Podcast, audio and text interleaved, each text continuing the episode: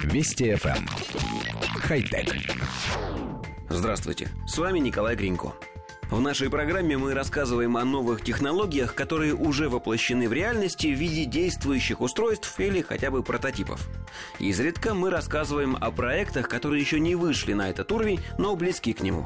И уже совсем редко мы говорим всего лишь об идеях, не имеющих вообще никакого физического воплощения. Сегодня как раз тот самый редкий случай – Согласно патенту на виртуальное устройство ввода, выданному ведомством по патентам и товарным знакам США, инженеры Google намерены проецировать визуальную информацию на ладонь пользователя.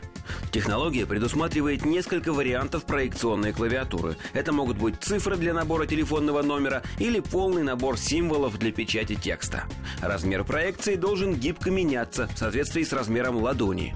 Такая клавиатура должна отслеживать движение руки для максимального удобства, а также уметь различать руки, какая из них служит дисплеем, а какой набирается текст. Виртуальная клавиатура может стать одним из самых эффективных инструментов дополненной реальности. Коллектив редакции нашей программы довольно часто читал об идее проецировать на кожу человека кнопочные интерфейсы. До сегодняшнего дня это были всего лишь забавные ролики, в которых не наблюдалось ни одной возможности к практической реализации.